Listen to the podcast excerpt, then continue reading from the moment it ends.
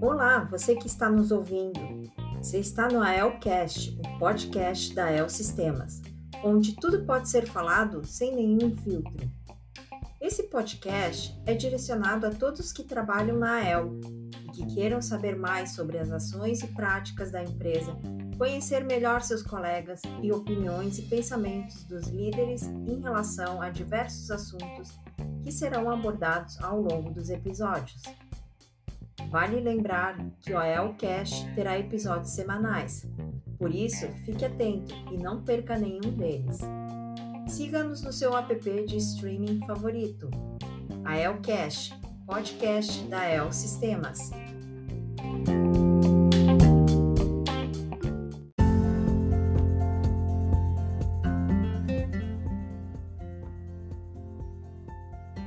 Olá, olá, querido ouvinte. Seja muito bem-vindo a mais um episódio do AELcast.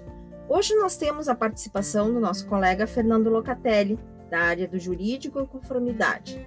Ele vai contar um pouquinho mais da sua formação e como que foi chegar até aqui né, na AEL e na área jurídica também, e vai contar algumas histórias aí para nós. Tá? Oi, Fernando, muito obrigada pela tua participação no AELcast. Conta para nós um pouco sobre a tua formação, como é que você fez antes de chegar até a carreira jurídica. Explica mais um pouquinho como foi esse desafio aí para você. Olá, muito prazeroso poder participar do Elcast. Agradeço pela oportunidade de compartilhar um pouco a nossa experiência, tanto profissional quanto pessoal, e falar um pouquinho de como a gente se desenvolveu aí na carreira e chegando na El. Bom, é, eu nasci no interior, em Frederico Westphalen, e tive o incentivo do meu pai, que sempre foi empresário. Então, desde muito cedo, acabei é, trabalhando com ele dentro da empresa e ele também tem a formação jurídica. Então sempre fui muito incentivado a seguir a carreira jurídica, mas sempre com um viés é, para o negócio, viés empresarial. Desde muito cedo, então, trabalhei com o meu pai e minha família no negócio dele e tive a oportunidade, então, de desde cedo ter contato com esse ambiente de negócios e também jurídico porque no final do dia, é, durante nossa, nossas atividades lá, mesmo dentro da empresa, a gente sempre teve contato com a parte é, burocrática, né, e vinculada ao direito. Então, durante minha adolescência, em conversa com meu pai, é, cheguei à conclusão de que a carreira jurídica seria muito interessante para mim. Locatelli, Sim? conta um pouquinho para nós. Uh, você falou, né? Seu pai teve, teve toda uma influência, né? na, no direcionamento da decisão da tua carreira. Mas quando você era pequeno, não sei se todos sabem, mas o Locatelli vai ser pai daqui a alguns dias, né? E como é que é essa formação assim do teu pai, a formação que teu pai deu para você e a formação que você pretende ou espera dar para sua filha, vai ser um pouquinho diferente. Em que contexto você acredita que vai ser diferente e como é que foi essa formação? Porque quando você é criança, você não sabe o que, que o seu filho vai ser, enfim, ou o que você espera, talvez não seja o que ele vai seguir.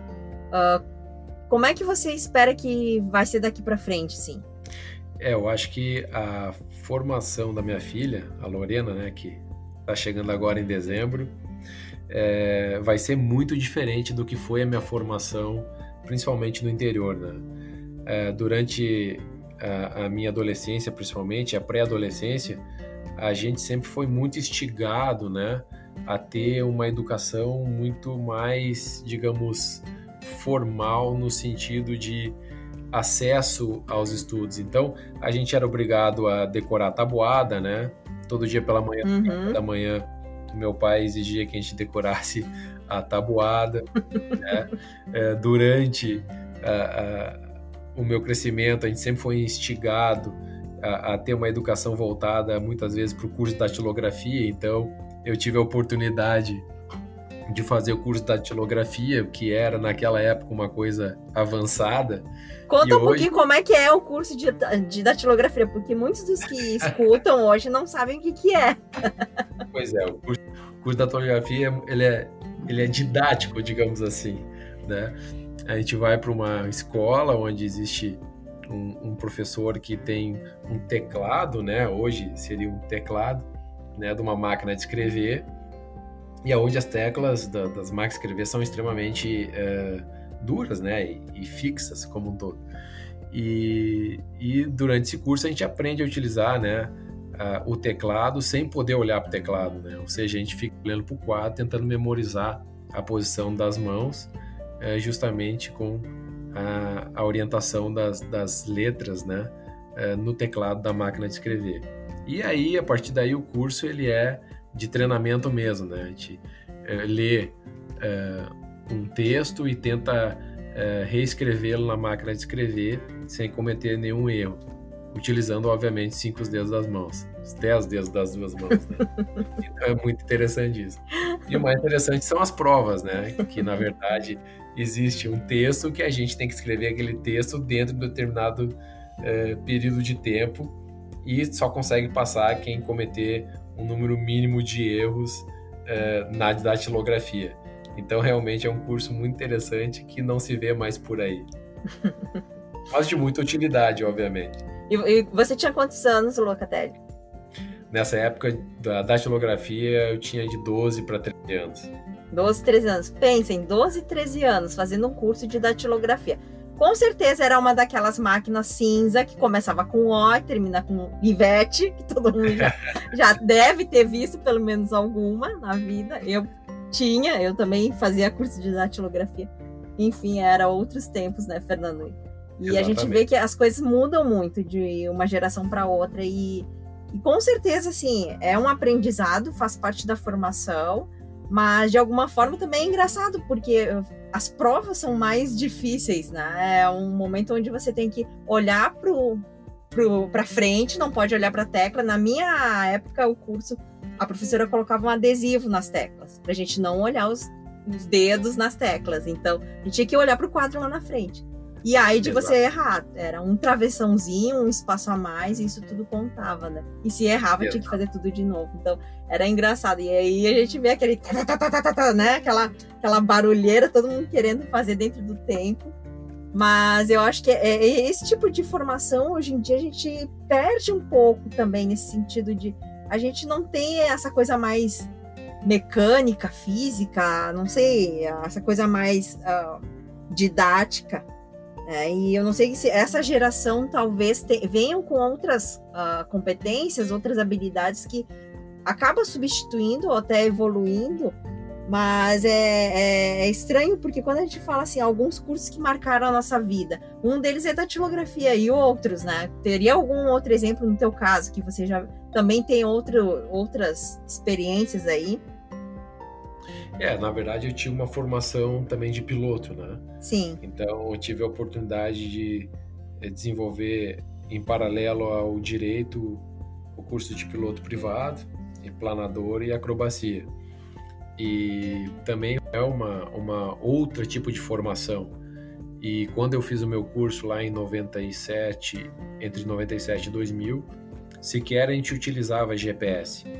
E isso é uma outra questão que traz à tona a formação. Hoje é tudo muito automático, né? Dinamizado.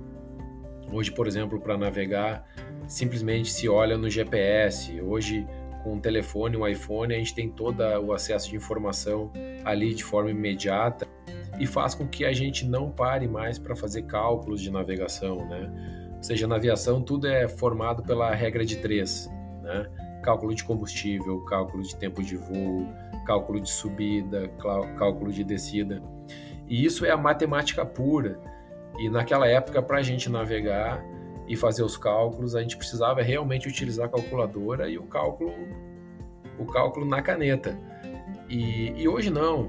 Hoje é tudo baseado no GPS. Simplesmente o piloto olha para o instrumento e ele segue eh, as orientações que estão no display e, e, o tipo de formação hoje do piloto é completamente diferente do que era a formação do piloto no passado.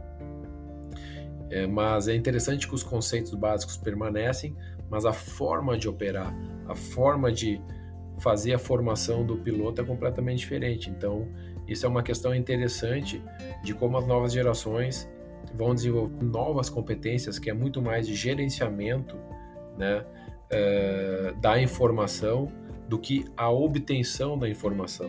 Na, na, minha época de formação de piloto, a gente tinha que obter informação e aplicá-la. Hoje não. Hoje a informação ela está disponível de uma forma muito mais rápida e eficiente. Uhum. E como é que foi essa, educação dos seus pais, né, que eles te deram? É, te direcionaram, te decidiram? Porque você começou lá com a tabuada, é, curso de datilografia, teve o um negócio do teu pai, questão de empreendedorismo, e aí depois fez um curso de piloto. E como é que você chegou à decisão, essa decisão, assim? Você também ficou um tempo fora, enfim. Como é que você decidiu, então, seguir a carreira jurídica? É, eu, inicialmente, quando eu comecei a fazer, quando eu decidi seguir para a carreira jurídica, inicialmente eu gostaria de ter sido magistrado. É, e durante minha carreira de estágio, eu trabalhei dois anos e meio no Tribunal de Justiça do Estado do Rio Grande do Sul, com desembargadores, mas sempre voltado para a área empresarial, que sempre foi a área que eu gostei de atuar. É, tive sorte de, no último ano, um professor da Unicis me convidar para compor o, o, escritório de advocacia dele, em São Leopoldo. E aí tive contato com a advocacia e com a advocacia empresarial. E aí realmente eu me apaixonei pela advocacia empresarial. É, depois de dois anos, então, eu é, busquei uma formação na área internacional e aí eu fui conseguir, é, obtive uma, uma bolsa de estudos para estudar na Inglaterra e fazer mestrado na área de direito econômico, sempre vinculando a área de direito empresarial. Então, é, os meus pais sempre me ajudaram na formação, no sentido de ampliar horizontes. Né? Eu me lembro que o meu pai, com 14 anos, me deu um livro dos 100 conceitos de economia. Né, para me ler com 14 anos. Isso foi fantástico, esse livro eu tenho até hoje né? E lá com 14 anos, então, eu tive os primeiros contatos com os conceitos de inflação, né, juros e todas essas Você entendia alguma coisa com 14 anos? Na verdade, eu conversava muito com meu pai. Meu pai sempre foi didático, no sentido de explicar. E ah, como legal. tinha dia a dia uh, na empresa, ele me explicava uhum. como é que funcionava uma duplicata, como Sim. é que funcionava um cheque, né? Todas essas questões. Então. Você também é da época do cartão de crédito que passava na maquininha com carbono? Na verdade, na... eu acho que. Olha, eu peguei o final, sabe, dessa, dessa fase do cartão de crédito com carbono. Porque falo... na minha época, é. a gente tinha só a duplicata, que tinha sim. aquelas impressoras matriciais, né? Sim, sim, aquela com furinho do, nas laterais. Um furinho, exatamente. Então, aquilo era a coisa mais tecnológica que a gente tinha numa empresa naquela época. Nem e-mail existia, né? Sim, Muito não, eu falo isso porque meus pais também tiveram negócios, né? Eles tinham confecção e tudo mais. E as pessoas, muitas, hoje a gente fala assim, ah, sabe por que, que teu cartão de crédito tem essas letras e esses números em relevos? Muitos não sabem, mas é porque vem dessa, dessa forma antiga de passar o cartão de crédito naquelas máquinas que tinha que ter o alto relevo, né? Exato. E aí as pessoas não entendem, mas até hoje os cartões, muitos cartões ainda vêm com a letra em relevo. E, e isso é engraçado porque muitas da, muitos da, dessa geração não conhecem. E a gente sabe porque, enfim, a gente teve a oportunidade né, de, de vivenciar essa época. Mas enfim, são histórias engraçadas aí que a gente vê assim, o quanto que muda de um, alguns anos, né? Porque isso não faz muito tempo também. Se a gente não. for ver, não, não é. Não faz 50 anos isso. Né? É, a evolução está então, muito rápida. É, e aí a gente vê que cada vez mais muda, né? E a geração que, a, que vem vindo vem com outra forma de pensar, outra mentalidade, e vão trazendo também experiências diferentes né, do que a gente estava acostumado.